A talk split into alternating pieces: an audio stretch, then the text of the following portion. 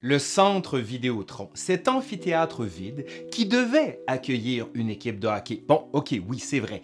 Il n'est pas dit que Québec n'ait jamais une autre équipe de hockey. Mais disons que plusieurs personnes au Québec trouvent la manœuvre quelque peu cavalière, disons-le comme ça. Hein. Investir autant d'argent public dans le sport professionnel pour finalement ne pas avoir d'équipe troublant, mais la ville de Québec et plus particulièrement le centre Vidéotron font partie de toute une histoire au cours de laquelle des entrepreneurs privés ont sollicité de l'argent public pour construire des stades. Aujourd'hui donc, à l'Histoire nous le dira, des stades aux frais des contribuables.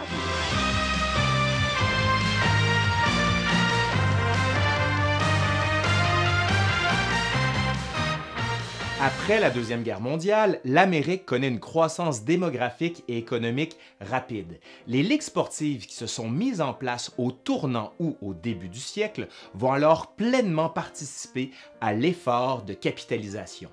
Les banlieues américaines deviennent les lieux de prédilection pour la construction de grands stades, permettant aux ligues et aux équipes sportives, principalement le baseball et le football, une expansion phénoménale posséder une équipe dans les ligues majeures devient alors le symbole par excellence de l'importance d'une ville, tant du point de vue régional que national. Juste pour vous donner des chiffres.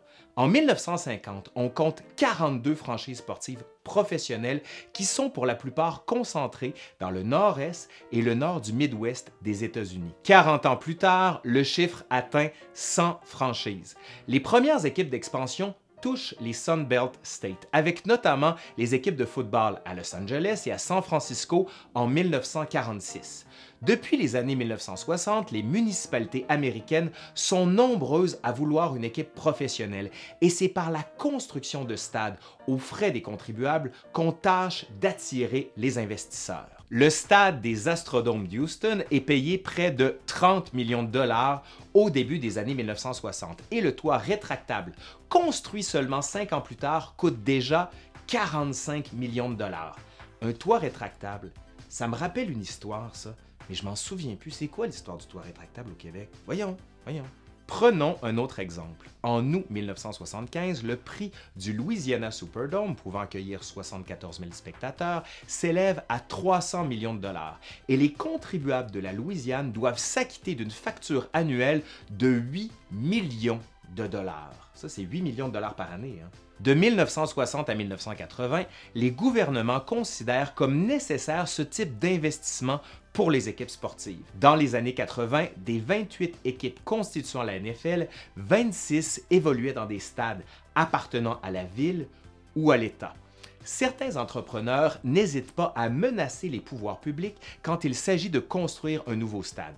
L'ultimatum est clair. Soit la ville construit un nouveau stade, soit les propriétaires déménage. Ce genre de menace est parfois mise à exécution, donnant lieu à des situations complètement loufoques, comme Québec, où le hockey est roi et maître dans une ville qui connaît l'hiver avec une neige abondante, qui perd les Nordiques en 1995, alors qu'une ville comme Phoenix, qui n'a jamais vu un flocon de neige, accueille en 1996 les Coyotes de l'Arizona. Au cours des années 2000, la situation empire.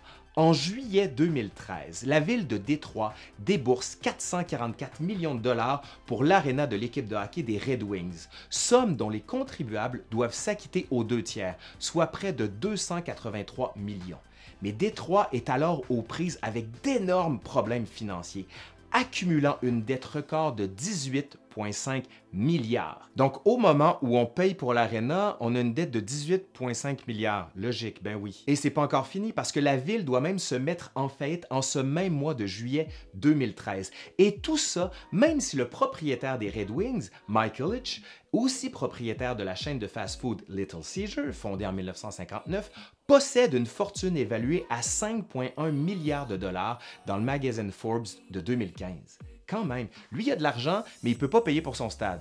Cherchez la logique. Dans la majorité des cas, tous les profits réalisés dans ces stades sont remis non pas aux municipalités, mais en totalité aux propriétaires et aux actionnaires des équipes. Les avantages ne s'arrêtent pas là. Nombreuses sont les équipes qui sont exemptées de taxes municipales. L'argument principal des équipes est alors qu'elles ne peuvent construire seules des stades de cette envergure. Mais quand certains élus municipaux demandent à voir les livres comptables des propriétaires pour vérifier si la situation se confirme, la réponse est toujours la même. Je pense que vous l'avez deviné, hein, c'est non, on ne veut pas montrer ces livres comptables. Prenons un exemple pour s'en rendre compte. L'équipe de baseball des Marlins de la Floride, qui entend remplacer au début de 2010, sont déjà vétustes Sun Life Stadium ouvert en 1987. David Sanson, président des Marlins, affirme alors que les livres de l'équipe sont privés et que les contribuables n'ont pas à savoir la manière dont une entreprise est gérée. Ce genre d'attitude n'empêche pas le financement du nouveau Marlin Park, inauguré en mars 2012 au coût de 634 millions, dont seulement 125 sont assurés par les propriétaires, tandis que le reste, plus de 500 millions, ben oui, c'est pour la pomme des contribuables. Depuis les années 1990, le taux de remplacement des stades atteint presque 90% aux États-Unis. Mais les critiques ne cessent de pleuvoir sur les gouvernements et les propriétaires. Plusieurs contribuables s'interrogent sur la nécessité de donner ainsi des avantages fiscaux aux équipes. Ajoutons aussi le fait qu'on s'insurge contre ce qu'on qualifie de mauvaise utilisation des fonds publics ou encore contre la corruption qu'engendre la construction des stades. Le coût original des établissements dépasse souvent celui précédemment annoncé. Il y a aussi la collusion entre les différents acteurs qui est monnaie courante. L'enthousiasme des gouvernements, malgré les critiques et les scandales, ne faiblit pas. Certaines villes allant même jusqu'à construire des stades avant même d'avoir une équipe. bon, disons que c'est une tendance lourde que toute cette histoire.